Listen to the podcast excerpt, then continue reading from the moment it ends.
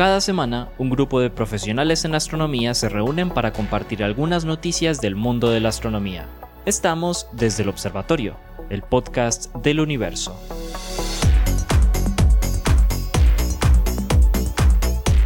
Hola a todos y bienvenidos a un nuevo episodio de Desde el Observatorio, el podcast del pregrado de astronomía de la Universidad de Antioquia y que desde el año 2021 ya soy parte de este gran equipo en el que el día, todos los días, todos los viernes, mejor dicho, no todos los días, todos los viernes nos reunimos para conversar, echar vaina, echar broma sobre noticias, sí, nos comentamos las noticias, las mejores noticias que hay en la semana o durante el mes, de todo lo que tiene que ver con temas de astrofísica, ciencias planetarias, cosmología, en fin todo lo súper chévere en torno a estos temas.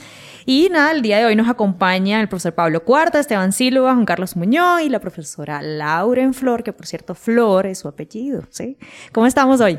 Biencito, biencito. Muy ¿Cómo bien. ustedes? Súper. Bien, bien, bien, bien. Pues nada, y, y el profe Jorge y Germán están en trabajo de campo. Esa es la, la, palabra clave de nosotros, la eh, trabajo de campo. Eso queda abierto, abierto a a interpretar, no, mentira, interpretación no. Tiene muchas, muchos significados el trabajo de campo para nosotros. Nada, entonces comenzamos el día de hoy y Esteban, cuéntanos, ¿cuál es tu noticia? Bueno, habrán algunos que dirán que yo me robé esta noticia, pero es falso. Juanca no puede decir que es así porque yo la coloqué de primero. no, Juan ya la había leído. Primero, no, yo no, la había puesto, yo no la había puesto. Yo la había visto, es que yo, yo, yo procrastino mucho, entonces. Juan lee Nosotros y espera tenemos hasta viernes, sticker para cuando nos vamos a robar noticias. Lo curioso es que Juan, Juan, se lee la noticia y espera el viernes a montarla ya tarde. No, ya. No, Juanca, mentira, Juanca, usted cuando la vio, diga la verdad. Oh, no, yo esta la busqué ayer, esa sí, sí es cierto. Ah. pero la del otro día sí la había buscado desde hacía días. La cuestión es esa, yo llego, las leo en el celular mientras que estoy por ahí en cualquier parte, digo, ay, esta está para el podcast y yo no vuelvo a pensar en el podcast hasta el jueves en la noche. no, yo, yo, evitando eso, lo que hago es la monto de una y más bien después la leo completa. a que no me la quiten. sí, para que no me la quiten. Sí, está buena esa. Bueno, entonces, eh, eh, lo primero es, eh, antes de, de, la noticia, realmente decir que ayer el lanzamiento del cohete de Elon Musk fue un éxito como lanzamiento impresionante el cohete más grande que en este momento eh, ha despegado de la Tierra, que tristemente no cumplió su misión completa, pero, pero fue el lanzamiento más impresionante de, cohetes, pues, hmm. eh, por el tamaño ¿Sí vieron esa potencia? Más, potente que el Saturno 5. Sí, sí, por eso, impresionante. Pero también menos confiable que el Saturno 5. No, no, no, pero no, es, no, no, pero no es que sea menos confiable. Ellos dijeron, este es el primero de muchos ensayos. No, no, no, pero, el, es que Saturno 5 desde que voló funcionó. No se explotó un solo Saturno 5 pase. Sí, sí, no, no, igual. Lo que pasa es que ahí no hay nada que hacer. El, el, para mí fue un éxito lo que hicieron ayer, pues eh, dejando hasta ahí el comentario porque necesitan muchos intentos para poder llegar a Marte con tripulación y este fue uno de los tantos intentos. Exacto. Para mí estuvo súper bien. Súper bien. En fin, la noticia que les traigo hoy, que no tiene nada que ver con el cohete de ayer, es una noticia esas que, que son muy, muy impactantes eh, desde el punto de vista de, jue madre, pareciera que de verdad eh, la frase esta de, de hay cierta, ay, ¿cómo es que es? Bueno, eh, cuando uno está en física o en astronomía y se pone a, estudiar las teorías, uno dice, ¿se imaginan donde uno viera esto? Y es la cosa más mm. extraña que uno puede imaginarse desde el punto de vista de la teoría. Y uno dice, mm, nah, eso no pasa nunca. Pues este es esos de no pasa nunca. Y pasó en el universo y lo observamos por casualidad. Bueno, no observamos yo, eh, nosotros lo, observó un investigador en Estados Unidos por casualidad porque no estaba buscando esto. Él eh, de hecho dice que es eh, de estas serendipias, que es la palabra en, español para serendipity, y, y es un descubrimiento por casualidad. El voy relajado con las palabras que Germán no está. Sí, no, pero pues hasta el momento voy bien. Pues, está, bien, sí. Eh, el investigador estaba observando con la cámara ACS, el telescopio espacial Hubble, eh, una galaxia particular enana, estaba mirando cúmulos globulares y cuando fue a hacer el, el, análisis de reducción de sus imágenes se encontró con una línea gigante que había en su, en su imagen que él dijo, va, esto ahorita cuando yo haga la limpieza se me quita, esto parece un rayo cósmico. Hizo la limpieza de rayos cósmicos y no se le fue la rayita. Entonces lo que hizo fue ir a ver qué había en la rayita. Me van a creer ustedes que estamos hablando de una carambola cósmica, hmm. literal, una carambola cósmica de tres, no, carambola de, de billar. Ah, sí. Una carambola de billar. Tres agujeros negros que se encontraron en colisiones galácticas de tres galaxias. Dos, la primera colisión forma en el centro un par binario de agujeros negros. Llega la tercera a hacer la carambola, le pega a los dos agujeros negros y salen disparados. Espérate, no se fundieron, o sea, no se fusionaron. No, no, la interacción gravitacional. Pero entonces no se tocaron, simplemente interactuaron gravitacionalmente. Sí, pero eso, es un toque ya directo eh, de, campos. sí, Hay una interacción gravitacional porque es que si colisionan se fusionan. No, no, no, no, no, no colisionaron. Es un, en principio fue por un tiempo relativamente corto un sistema de tres agujeros negros girando los unos alrededor de los otros, en principio. No duró mucho tiempo el tercero, que fue el que llegó a, armar la guachafita, a armar la fiesta, fue el que rompió el sistema prácticamente, porque era el, aparentemente el, más masivo de los tres, y lo que hizo fue eh, coger eh, energía potencial gravitacional del sistema y salió disparado en una dirección eh, cualquiera de la que tuviera el sistema, con una velocidad de 1600 kilómetros por segundo. Eso quiere decir la distancia de la Tierra a la Luna en 14 minutos aproximadamente. ¿Sí? Pero salió con tanta potencia que está atravesando por regiones de gas del sistema de, que, que quedó de las tres galaxias y lo que va generando el muy cochino agujero negro este son ondas de choque del gas del sistema que al irse hacia la parte de atrás recoge nuevamente el material y tiene una cola de formación estelar de dos veces el diámetro de la Vía Láctea. No, no, espérate, espérate. ¿Cómo, es esto? Dos veces, o sea... Es una 200 mil años luz, 200 mil años luz de largo de la cola. 200 mil años luz es la cola que tiene en este momento ese agujero negro detrás de él, toda llena de formación estelar. Quiere decir, va dándole un juetazo al gas que va encontrándose por delante, el, el gas pasa alrededor, bordea el agujero negro y cuando vuelve genera formación estelar. Claro, porque hay colisión de gas allá atrás, hay acumulación de gas. Exacto. No solamente encontraron esto, sino que lograron hacer un estudio de cómo era el incremento en el gradiente de las edades de las estrellas y las más viejas son las de la parte más atrás de la cola y las más nuevas son de la parte más cercana al agujero negro. Pero no quedando contentos ya con semejante descubrimiento, los muy desgraciados investigadores estos, dijeron es que cuando un objeto tiene una acción, el otro tiene una reacción y se fueron a buscar la reacción.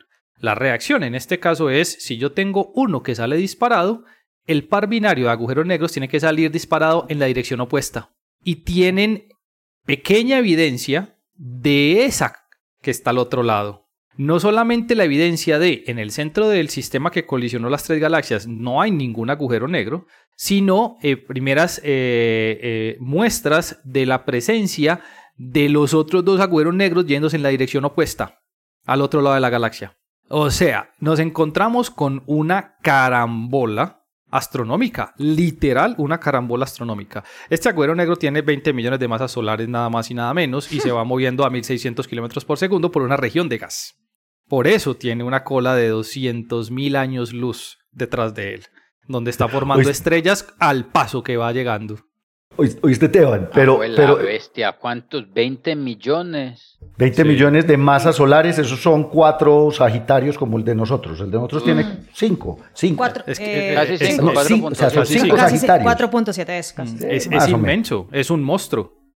Claro, es cuatro veces el de nosotros. Pero vení, no entendí qué pasó con el par binario. Eso no lo encontraron. Pero, pero no, no, es que, No, no, ese, ese no es que no lo hayan encontrado, es que apenas están encontrando evidencia porque eso es el, como que lo vinieron a entender después. Claro, si este salió disparado, ¿dónde están los otros? Entonces no han ido todavía o no tienen observaciones eh, que les den la prueba de la presencia de los otros, pero sí tienen indicios. Indicios como que en el centro de ese sistema no hay ningún agujero negro, que debería haber uno, no hay ninguno. Y que hacia el otro lado encuentran unos trazados, pero todavía no han podido asociarlos con un par binario que, de agujeros negros al otro lado. Pero sí tienen la primera evidencia ya de, de, la presencia del par al otro lado. Increíble, parce. Ahí les dejo esto la, es el Ojo, pues, esto no es James Webb ni nada, eso es Hubble. Sí. sí, sí, no, pero están esperando eh, con James Webb hacer toda la comprobación de, de todo lo que están observando claramente. Pues. Ustedes se imaginan el, la ondota gravitacional que produce esa cosa mientras que se está moviendo. Pero lo que pasa es que la debieron, eh, la, la, bendita onda gravitacional de esa interacción, Juan, debió haber llegado aquí antes de que tuviéramos LIGO. Ah, sí, sí, sí, pues, pero solamente me estoy imaginando es que son 20 millones de masas solares a la lata. Acelerada de esa a forma. A la lata. Pero, pero no, pero además, espérate a que veamos, espérate a que veamos la estela con James Webb, porque eso mm. debe brillar en infrarrojo. En infrarrojo debe brillar un montón. Con todo ese eh, eh, estela, pues con ese Star Wars, ese nacimiento estelar, eso debe ser una cosa increíble. Hijuelita. es, impresionante lo que se encontró esta gente. Maravilloso. de, esas cosas que pasan una vez y que seguro no pasan otras tres. Porque, no, no, solo eso. esto, es una triple carambola, precisamente porque es que es carambola entre los dos agujeros negros y el carambolazo encontrársela. Además. Sí, pero además, ah, de pura chepa. Pero la, la, otra pregunta, y esta es para el cosmólogo, oíste Juan, que yo me imagino que estas... fue el que trajo la noticia, a mí no me molesta. Ah, pero estas, estas interacciones entre agujeros, pues son, digamos, típicas. Sí, eh, Pero esta es la primera vez que vemos, pues, Tres. que la interacción, no, pero además que estamos viendo el agujero que salió disparado. Sí, ¿Entiendes? Mm. Pero, pero no, no, no, eso no, eso no son eventos raros, pues, no es, no es un evento improbable. Eh, realmente que ese tipo de, de, eventos de scattering ocurran.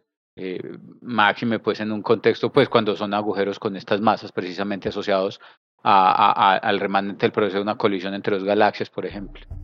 Eso podría pasar cuando Andrómeda choque con nosotros. Exacto, es una, es una posibilidad, depende mucho de la velocidad de la colisión entre las dos galaxias. Cuando, la, cuando las dos galaxias entran en la colisión con una velocidad muy grande, en efecto es probable que una cosa como esa llegue a pasar. Tiene que haber sido de todas formas una colisión bastante atípica. Eh, eh, si es el caso pues de que esto haya pasado por causa de una colisión entre dos galaxias, las dos galaxias que hospedaban a, a, a, los agujeros principales. no, no, no, no, no, no, Y otra pregunta, no, no, no, no, espérate, espérate, es que son tres colisiones las que están Por eso, por eso, pero está hablando de los dos principales, pero está hablando de los dos eso, Los dos principales son el primer sistema binario. Exactamente, pero, podría pasar, pero, pero es que vos podés, no, vos podés tener galaxias que no tienen dos agujeros negros supermasivos, sino tres. ¿sí? Ah, no, sí, está bien, lo que, no, la, probablemente es que la hipótesis... Es muy improbable, yo creería que, yo lo veo muy difícil que haya sido una colisión de tres al mismo tiempo. Me parece que una condición viable es que haya sido un par binario de entrada con un tercero.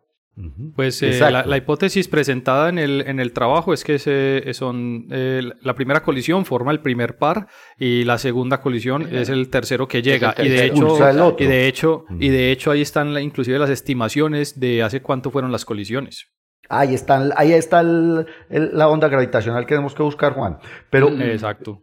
Pero la otra cosa es que, eh, claro, es que Juan está pensando es en la colisión de la galaxia, es que estos son agujeros negros supermasivos, son eh, núcleos, seguramente eran núcleos activos, etcétera, y esto es interacción galáctica. Probablemente el que salió expulsado era el núcleo de otra galaxia, porque eh, a no ser que estuvieran, si es que realmente si estuvieran los tres, yo me imagino, Juan, que si estuvieran los tres en la misma galaxia no había sucedido, digamos, esta, porque, eh, claro, el otro tiene que entrar a una velocidad altísima para terminar expulsado. Entonces, entonces realmente son dos galaxias distintas las que están colisionando. Los agujeros. Tiene que entrar a una, velocidad altísima o con un, mm. parámetro de choque muy pequeño, que esa es la otra opción. también eh, pensar, pensar en una asistencia gravitacional. Sí, pasar muy cerquita, pero de todas maneras tiene que tener velocidad de escape para salir disparado. Tiene que tener una velocidad muy grande porque por cuenta de, de, de, la emisión de ondas gravitacionales y demás se pierde una gran cantidad de se energía. pierde una cantidad de energía. Sí, Puede sí, sí. No, no, yo no digo que Realmente no. tiene una combinación de los dos. Realmente tiene, por eso digo que tiene que ser una colisión muy atípica, una colisión de alta velocidad en la que los núcleos pasaron realmente muy cerquita.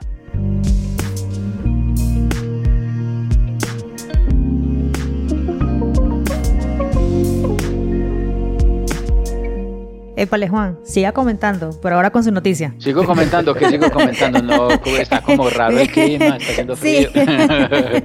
no, yo traigo una noticia muy, muy, muy sencillita, les decía al principio, y que entre comillas está conectada con algo que ya yo mismo he traído en otras ocasiones, y es, y es eh, en relación a las burbujas de Fermi.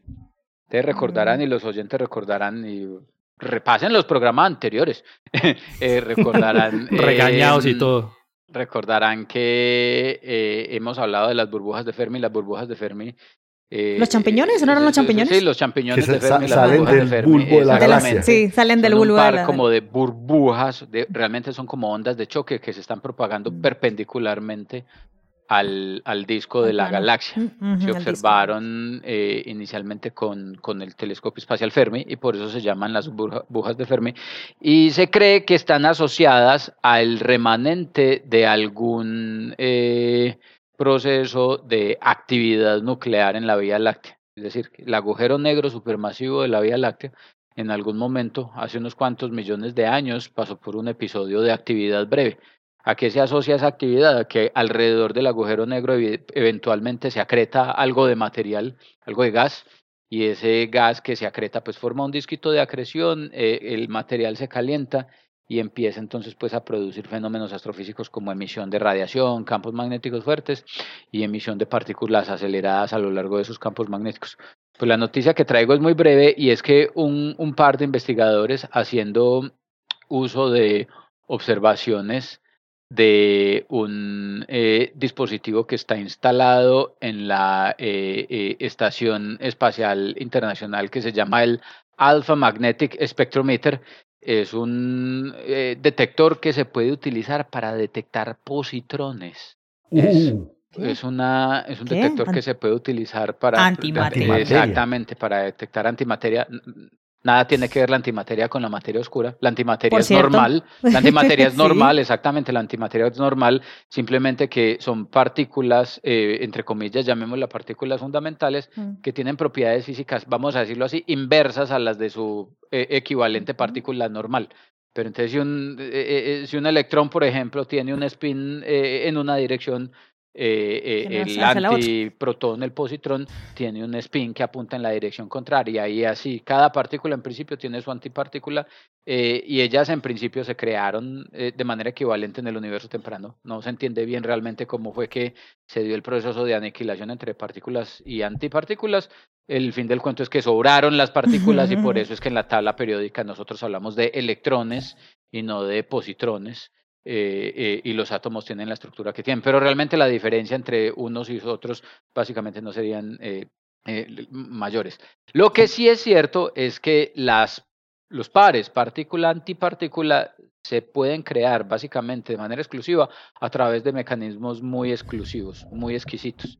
Uno de ellos es el fenómeno que se conoce como la creación de pares partícula-antipartícula, en los que eh, se ve involucrado un fotón de rayos gamma a través de... Usted puede crear materia y así se creó la materia en el universo a través del el decaimiento de radiación. Recordemos que en el contexto de la relatividad, eh, esa ecuación famosa E igual a mc al cuadrado eh, nos enseña que, que la materia y la energía son productos de la misma categoría, simplemente que en presentaciones distintas. Eh, eh, la, la, la materia, Oye, bonita esa analogía. la esa analogía materia, bonita. la materia es energía en una presentación condensada eh, como tal. Por eso a un kilo de energía equivale una proporción, un kilo de masa, perdón, equivale a una proporción de energía y es una proporción de energía descomunal. Entonces la materia realmente representa, vamos a decirlo así, una forma condensada de, de energía. Entonces, eh, entre comillas, usted puede moverse entre eh, energía en sus diferentes presentaciones y eso es lo que hace el universo en los regímenes de alta energía utilizando campos de energía densos, fotones de alta energía, usted puede hacer que esos fotones de alta energía decaigan por así decirlo, y de la energía del fotón que decae, usted puede formar partículas. Y se forman en pares porque a través del proceso de creación de pares usted garantiza que los números, vamos a llamarlo así, los números que caracterizan las propiedades físicas del universo se preservan. Cuando un fotón, en este caso un fotón de rayos gamma, tiene que ser un fotón de muy alta energía para poder que la muy alta energía de ese fotón decaiga en partículas, las partículas tengan masa, que condensen la energía del, del, del, fotón. Entonces, por ejemplo, cuando un fotón decae y de ese decaimiento se forman un electrón y un positrón, la carga del electrón y del positrón se suman para sumar cero, que era la carga eléctrica que había antes. Los spines del positrón y del electrón se suman para dar cero, que era el spin de lo que había antes. En fin, por eso cuando se da un fenómeno de creación de pares, se crea una partícula y su correspondiente antipartícula, porque como se crea una partícula y su antipartícula y las propiedades de esas dos partículas llevan direcciones inversas, eh, contrarias, entonces cuando usted la suma, el universo permanece en equilibrio, ¿cierto? Se, se, le da equilibrio a la fuerza en ese, en ese caso. Entonces, el mecanismo de creación de pares es un mecanismo por medio del cual usted puede crear partículas, electrones y antipartículas. Pues resulta que estas personas utilizando entonces este AMS que está entonces, como les digo, en órbita en la Estación Espacial Internacional, detectaron un exceso de positrones. Y ese exceso de positrones lo pueden rastrear como un evento que ocurrió hace más o menos entre 3 y 10 millones de años ¿Qué sería el tiempo que se necesitaría para que si en el centro de nuestra Vía Láctea hubo un evento eh, cataclísmico, un gamma ray burst, una emisión de rayos gamma asociada a actividad nuclear en nuestro AGN, entonces estos positrones se propagaron a lo largo de la galaxia, preferencialmente a lo largo de las direcciones polares, a lo largo de los jets asociados con el campo magnético de la AGN producen las burbujas, las burbujas de Fermi y algunos de estas partículas, electrones y positrones, se propagan a través del disco de la galaxia. Se demorarían entre 3 y 10 millones de años para llegar hasta nosotros. ¿Qué es lo que pasa? Cuando se calcula cuál es la edad estimada de, los, de las burbujas de Fermi, se estima que la edad de las burbujas de Fermi es del orden de 3 a 10 millones de años. Es decir, la Vía Láctea pasó, sufrió un eructo, eso para la Vía Láctea es eso, es un, es un, es un hipo, un eructo hace más o menos, menos entre 3 y 10 millones de años que produjo las burbujas de Fermi. Entonces, lo que estas personas, los que estos investigadores están argumentando es que estos positrones que están asociados a este exceso que se está detectando podría y es probable que esté asociado precisamente a ese evento cataclísmico, a esa eh, emisión de rayos gamma eh, eh, eventual que ocurrió en el agujero negro supermasivo, en el vecindades del agujero negro supermasivo de la Vía Láctea y que hoy nosotros los estamos detectando. Entonces, en principio estamos detectando detectando evidencia indirecta o lo que podría ser, evidentemente se tiene que confirmar de otras maneras, pero podríamos estar detectando evidencia indirecta de actividad eh, eh, eh, de alta energía en las vecindades del agujero negro supermasivo en el centro de la galaxia y que son precisamente los mismos positrones que se hicieron responsables pues, por la creación de las burbujas de Fermi. En el caso de los demás positrones que no llegaron hasta la Tierra, se propagaron en las direcciones polares de la Vía Láctea y fueron interactuando con las partículas del medio intergaláctico. Y en esa interacción se hicieron responsables precisamente por la creación de ese viento, de esas partículas que ahora vemos como un champiñón, como un frente de onda que se propaga saliendo desde el centro de la, de la, de la galaxia. Pablito, vos querés preguntar algo desde hace rato. No, no, es que estaba haciendo cálculos aquí de servilleta, pero ya, ya me retracté, porque es que tú decías de 3 a 10 millones de años y yo estaba pensando, pero si la galaxia, el centro de la galaxia está lejísimos, no, está a 30 mil años luz. A exactamente, a 25 mil años entonces, en realidad, estas partículas que no viajan a la velocidad de la luz porque son partículas, pues eh, se tardan un poco más que, que, que, digamos, la radiación de gamma que estamos observando, que además es una radiación, digamos, es, es, es un remanente de lo Exacto, no estamos viendo los rayos gamma, no, no estamos viendo la luz, estamos, viendo, el, remanente. El, remanente. Entonces, el, el agujero negro produjo un estallido de rayos gamma, esos rayos gamma interactuando con las partículas a su alrededor, decaen a pares positrones y electrones, y esos positrones y electrones, como ya no se pueden mover a la velocidad de la luz, se demoran más para llegar y para propagarse a través de la galaxia hasta que llegan a nosotros. Eso pasó hace 3, de, a 10 millones de años, muchachos, es nada para la vida de la galaxia. Es decir, mm. eh, literalmente hablando, la Vía Láctea, cuando formó las burbujas de Fermi, si este es el caso, fue literalmente un eructo que le pasó hace un momentico para la Vía Láctea hace un momentico, 3 millones, 10 millones de años para la dinámica de la galaxia, para la escala de tiempo de la galaxia. Es absolutamente nada.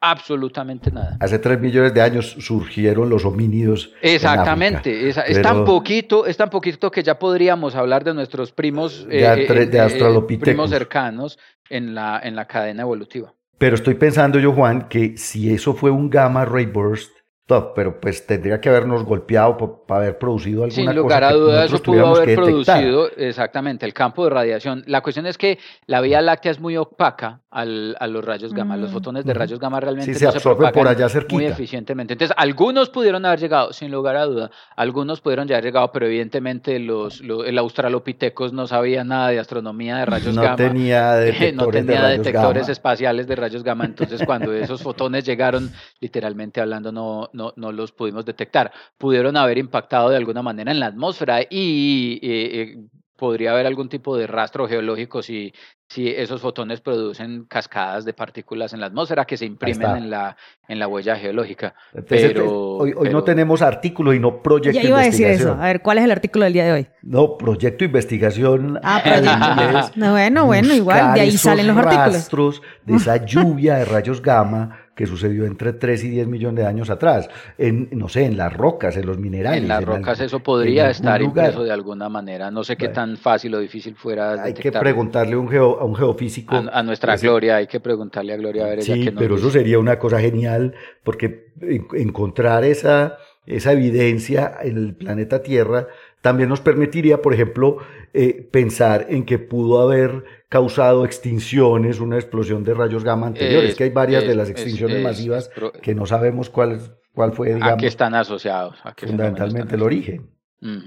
Ahí está, esa es mi noticia. Entonces pues. parece que estamos viendo los residuos de aquellas, de aquel fenómeno que fue eh, responsable por la creación de eso que nosotros hoy observamos como las eh, burbujas de, de, Fermi, a causa de la propagación de pares protón, eh, eh, perdón, positrón, electrón, en, que se crearon en ese, en ese pulso eruptivo de rayos gamma en el centro de la Vía Láctea. Ahí les dejo el chisme, pues. Bueno, ahí está el chisme de Juan. Súper, ¿no? Em, estaba pensando en que, en que estaban hablando justamente como de la parte de también de, bueno, no sé si comentaste eh, que tiene algún componente de astrobiología, ¿cierto? ¿O no? ¿Qué? El, el, no, claro, Yo no lo comenté, pues no, ciertamente, otra vez, ciertamente, si ese pulso, si ese evento fue, se causó hace, hace 5 mil millones, eh, 5 millones de años, perdón, el campo de radiación, sin lugar a duda, pudo, aunque no muy fuerte, pudo haber impactado la atmósfera de la Tierra y en alguna medida pudo haber tenido un impacto, qué sé yo, induciendo un, un, un episodio de mutación descadenada, en, desenfrenada en, las especies que estaban caminando sobre la superficie Claro, como de condiciones iniciales. también también funcionaría para un, una historieta o un cuento de ciencia ficción, y es que esa, esa radiación fue la que produjo el cambio fundamental de, de ser, no sé, Ramapithecus eh, a, a, pasar a ser homínidos. Bueno, estoy inventando. Eh, pero ese tipo de cosas pueden pasar.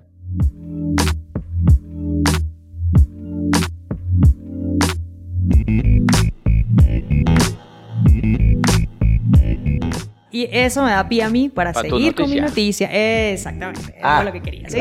Yo, pienso que, yo pienso que esta noticia le hubiese gustado. Esta noticia era del profesor Jorge, creo yo.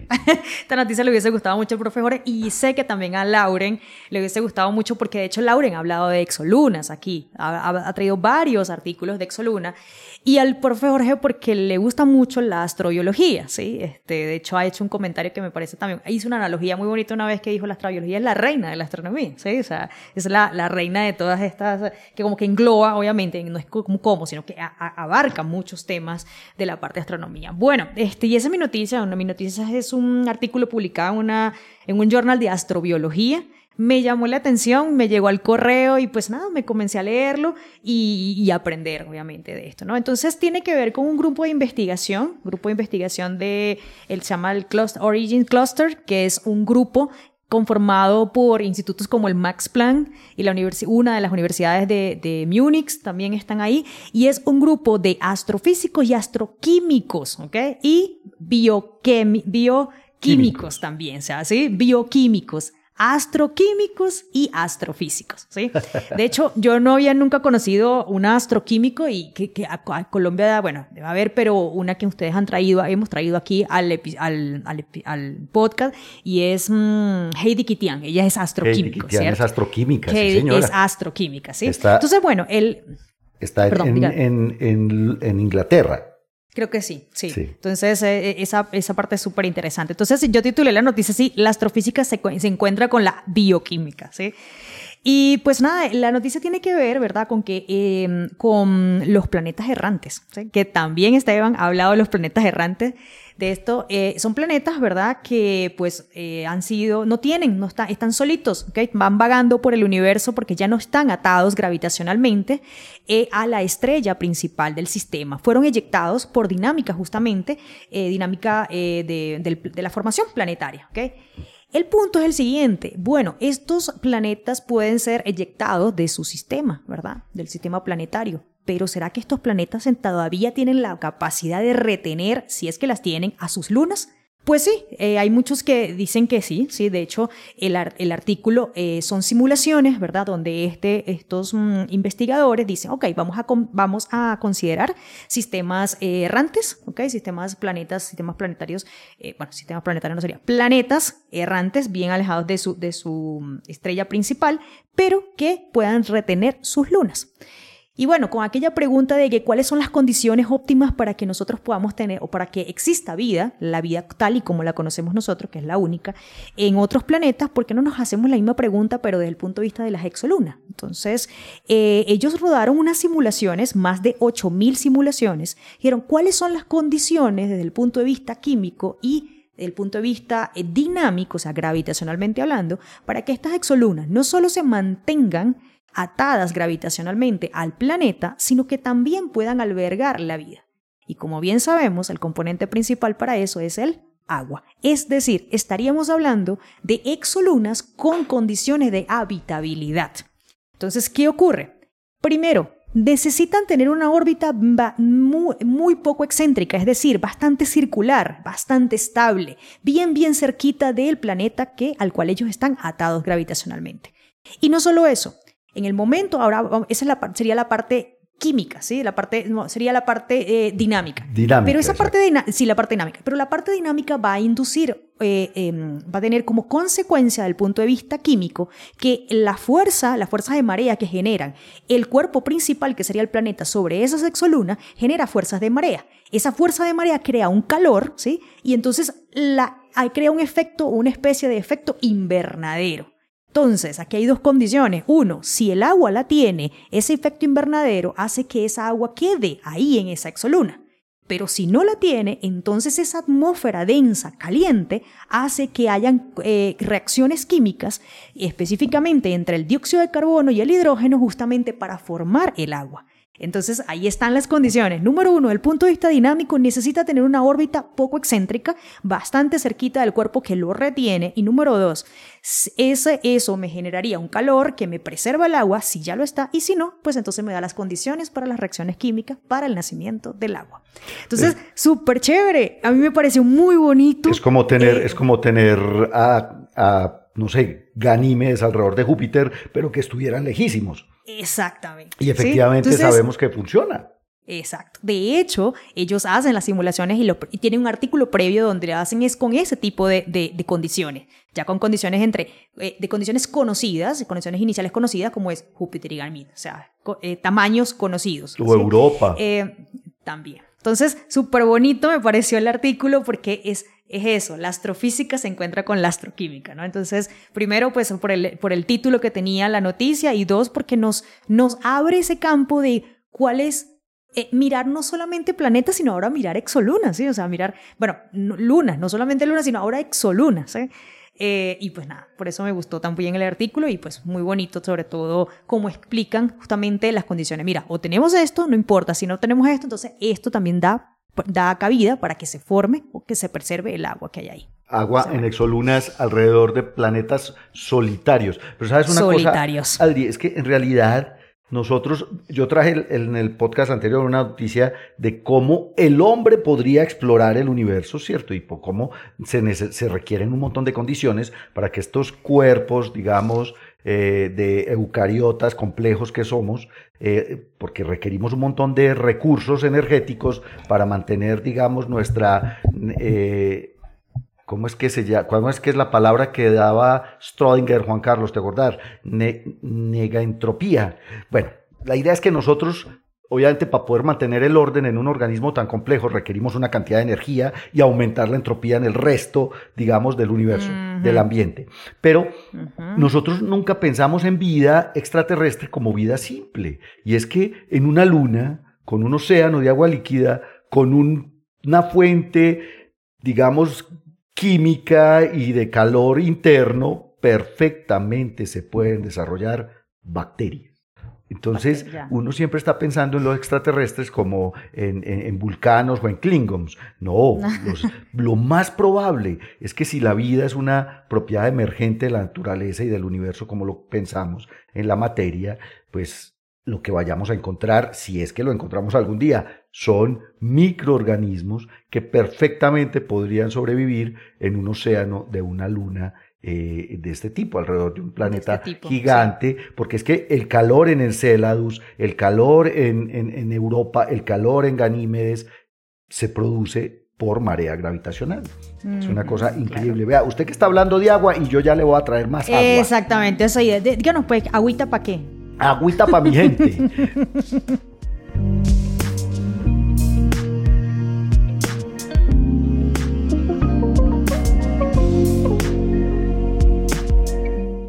Pero ¿sabe por qué se acuerdan de agüita? No, los que, los que nos escuchan internacionalmente no deben saber a qué nos referimos, pero cualquier colombiano al que le pregunten en el mundo qué significa agüita para mi gente, les va, va a saber explicar que es una frase famosa de don Jorge Barón.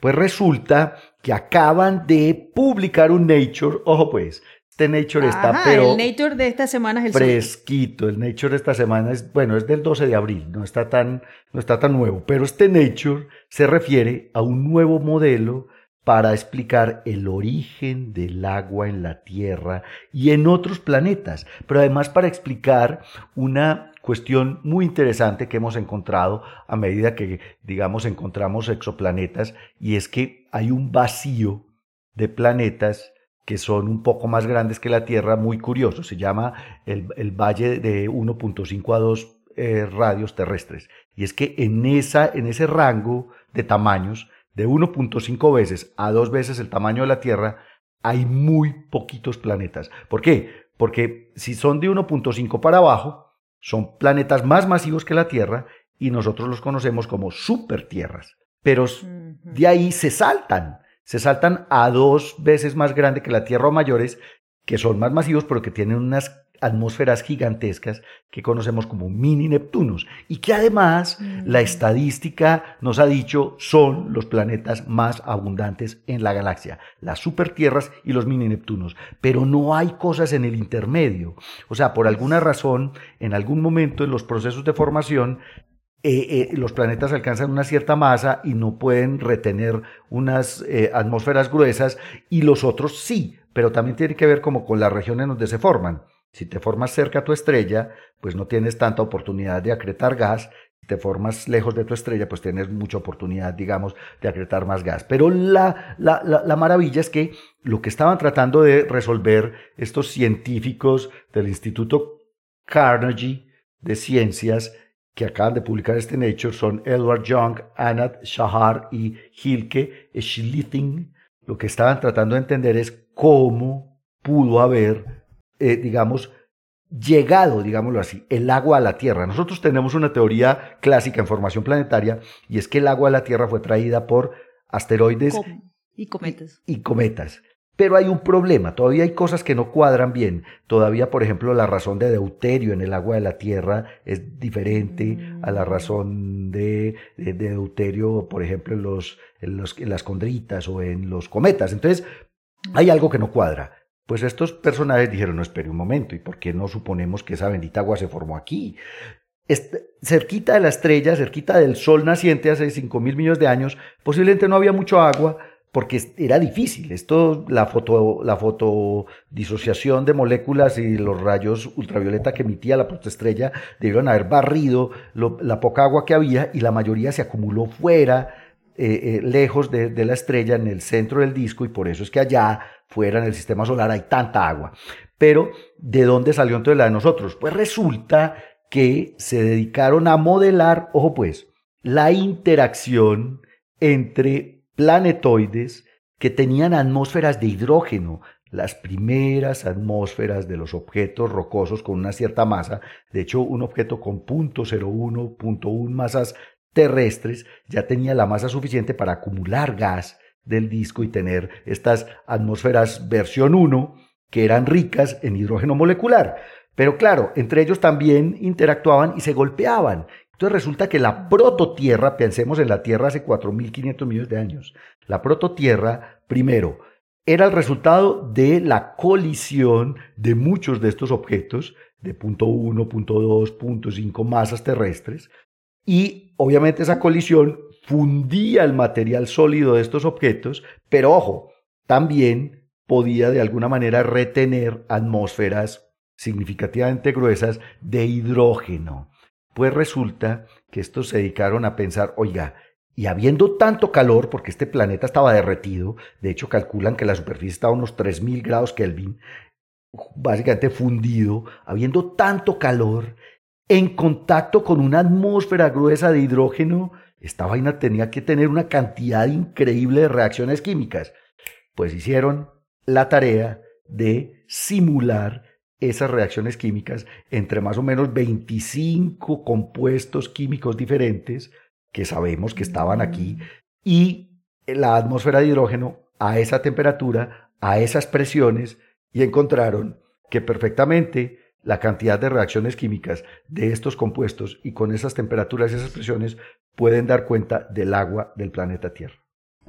Ahí está pero increíble, pues porque es que hicieron, hicieron todo el modelo, hicieron un, una cadena de Markov. Eso, eso te iba a preguntar, ¿cómo modelan esa vaina, Pablo? Hicieron, o sea, ellos hacen, eh, ponen los componentes, ponen la presión, ponen la temperatura y corren las reacciones las reacciones químicas posibles y probables. Ah, ok, simulan la red química. Exacto. Una red química dinámica. 25, pon atención, 25 componentes químicos y 18 diferentes eh, reacciones lineales, las más probables, ¿sí me entendés? Ni siquiera las menos probables, sino las más probables entre ellos. Tenían, eh, ah, pero además lo que descubrieron, y esto te va a interesar, Adri, descubrieron que en realidad la composición mineralógica de la Tierra no es tan condrítica. En realidad se parece más a las estantitas, las estatitas. Las estatitas. Sí, el, comentario que ya estaba aquí, aquí lo estoy escribiendo. Pues es una condrita. es un tipo de condrita, pero son, o sea, hay condritas estatíticas y hay condríticas, condritas de tipo M y condritas carbonáceas. Pues resulta que las que mejor le pegan son las estatitas. Y no las carbonáceas. Y no las carbonáceas. exacto. Entonces, claro, lo que hicieron fue golpear estantitas de diferentes masas con ciertas atmósferas de hidrógeno y luego eh, eh, analizar las reacciones que sucedían entre ese, ese, ese océano de magma fluido, fundido y los, las atmósferas de hidrógeno. Y les da, primero, para explicar el agua, en las cantidades y en las proporciones que tenemos. Segundo, para explicar la baja densidad de nuestro núcleo. Resulta que mucho del hidrógeno de esa atmósfera terminó allá metido, reaccionando y oxidándose además con el manto, formando agua en el interior, pero además disminuyendo a la medida en que el oxígeno y el hidrógeno reaccionaban con los materiales del núcleo, con el hierro, por ejemplo, termina disminuyendo la densidad del hierro. Es que si nosotros tuviéramos un núcleo de hierro puro, eh, eh, en teoría deberíamos tener una densidad mayor. O sea, el, nuestro núcleo tiene una deficiencia de densidad, que es lo que llaman los, los geofísicos. Pues este bendito modelo lo explica todo.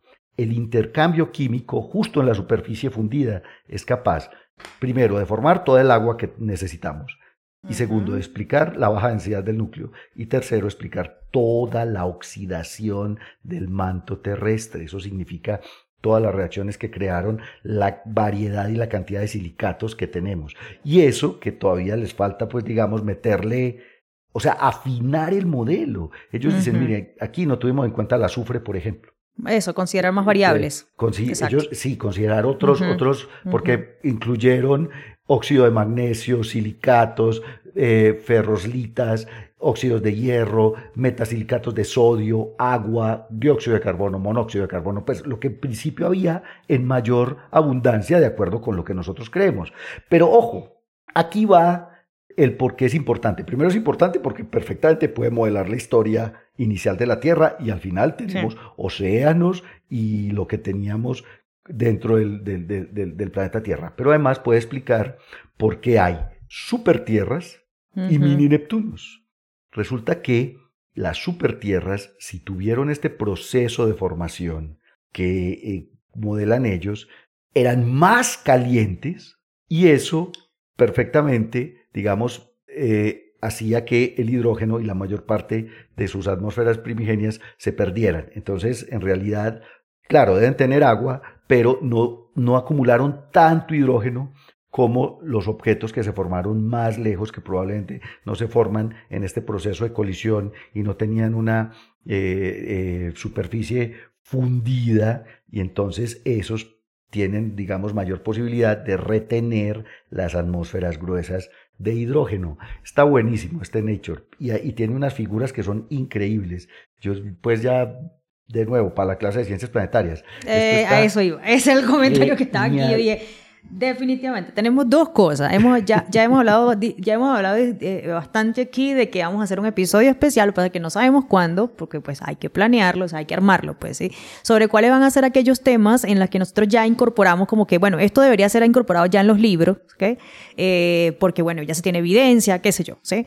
Eh, eso. Y dos, pues me imagino que te tiene clase esta tarde, ¿no? Ahorita a las dos, pero hoy, ah, tienen, parcial mis estudiantes. Ah, bueno, nada. Entonces, que, siempre comentamos que eh, esta tarde se los comento. Esta tarde se lo comento. sí. en la clase de ciencia planetaria, porque pues esa es la idea también, ¿no? Sacar de... Eh, ¿Para qué entonces uno lee, todos estos artículos? Que porque eso es lo que hacemos nosotros, ¿ok?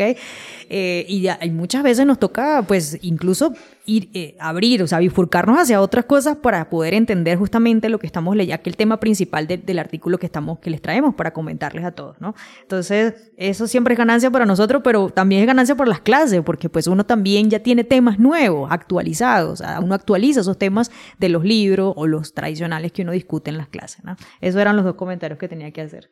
Súper chévere, ¿no? genial, porque sabes algo, es que, con, digamos, con los modelos tradicionales, pues efectivamente, aquí en la región en la que se forman Mercurio, eh, la, Tierra, la Luna, ellos también tienen, no, la Luna no, Mercurio, Marte, la Tierra, Venus, en esta región no había agua suficiente como para explicar la cantidad de agua.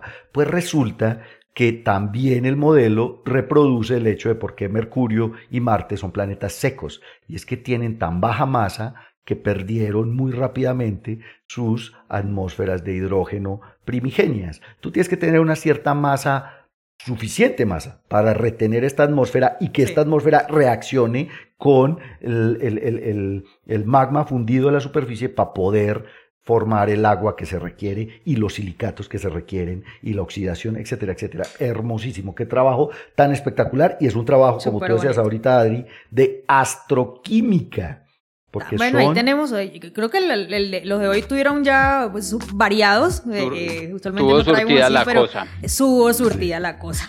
Muy bueno. Sí, sí, chévere, pues nada.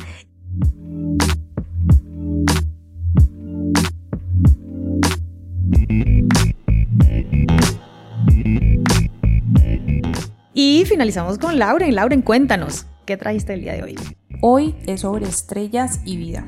Resulta que unos investigadores de los institutos de Max Planck para la investigación del sistema solar eh, y de química, junto con la Universidad de Göttingen, se les ocurrió la idea de buscar algún tipo de relación entre los parámetros físicos de estrellas y la posibilidad de desarrollar vida alrededor de los planetas. Para nadie es un secreto que en los últimos años los investigadores de diferentes partes del mundo se han eh, centrado en estudiar los planetas, no solo detectándolos, sino también tratando de comprender un poco más la composición de su atmósfera, por ejemplo. Eh, para este caso, pues ellos lo que hacen es examinar los datos de observaciones para determinar si esos planetas poseen una atmósfera y si, y si incluye gases como por ejemplo oxígeno o como el metano, que son producidos principalmente por formas de vida en la Tierra. Claramente, el telescopio James Webb es pieza clave para esos estudios, pues no solo va a ayudar a caracterizar las atmósferas de los grandes eh, tipos de planetas, como tipo gaseoso, sino también van a ayudar a escudriñar un poquito las señales espectroscópicas que provienen de las atmósferas de estos planetas rocosos.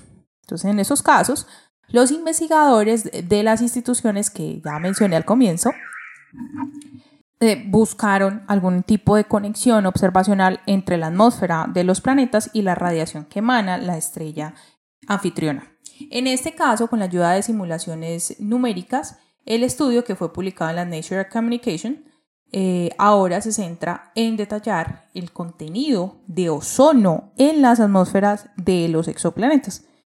Por ejemplo, pues en el caso de la Tierra, sí, este compuesto, el ozono, es un compuesto de tres átomos de oxígeno que pueden proteger la superficie del planeta y las formas de vida que residen pues, en, este planeta.